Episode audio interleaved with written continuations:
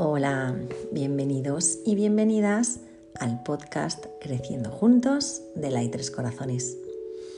Hoy voy a compartir con todos vosotros el resumen que nos ha preparado nuestra compañera Isi del gran libro El alquimista de Paulo Coelho. Así que empezamos. El alquimista cuenta las hazañas de un pastor de Andalucía llamado Santiago en busca de un tesoro que le había sido revelado a través de un sueño repetitivo que le mostraba un tesoro cerca de las pirámides de Egipto. Santiago primero acude a una gitana para que le interprete su sueño, pero aunque ella le recomienda seguir el sueño, el protagonista no le hace caso y él compra un gran libro para leer, ya que es lo que más le gustaba hacer mientras cuidaba su rebaño. Un día, mientras Santiago descansaba, se encuentra con el rey de Salem, quien en un principio no revela su identidad y le explica que todos tenemos una leyenda personal. Y seguidamente el rey le regala dos piedras de adivinación para alquimistas, llamadas Urim y Tumim. Santiago, al final, decide vender todo e inicia su viaje, desde Andalucía hasta las pirámides de Egipto.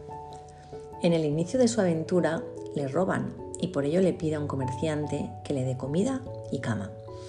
A cambio, él se encarga de limpiar los cristales. Se queda un año en ese lugar donde aprende árabe, su cultura y el islam. Y después, cuando ha ganado el suficiente dinero, continúa su viaje y conoce a un inglés que busca al alquimista y le pide ayuda. Santiago accede a ayudarle y conoce a Fátima, una mujer de la que se enamora nada más verla. Un día, observando el vuelo de unos gavilanes, tiene una visión de un ejército con espadas que entraban en el oasis donde estaban. El alquimista, que es el caballero que defiende el oasis, se entera. Santiago leyó la señal de la lucha de los gavilanes y lo acompaña en su viaje hacia el tesoro. En el camino, Santiago aprende sobre la alquimia en su viaje suceden varios acontecimientos, entre ellos un secuestro y la llegada a un monasterio, donde Santiago comienza nuevamente su camino solo hacia la leyenda personal. Al llegar allí encuentra el tesoro, pero lo roban unos ladrones del desierto. Santiago les explica que él no sabe si existen más tesoros, pero que ese aparecía en sus sueños de manera reiterada. Entonces el jefe de los ladrones se ríe de él, y le dice que él también ha tenido sueños que le revelaban un tesoro enterrado en una iglesia en ruinas en España, dentro de la sacristía. Finalmente, el protagonista encuentra el tesoro en aquel lugar descrito por el ladrón y después va en busca de su amada Fátima.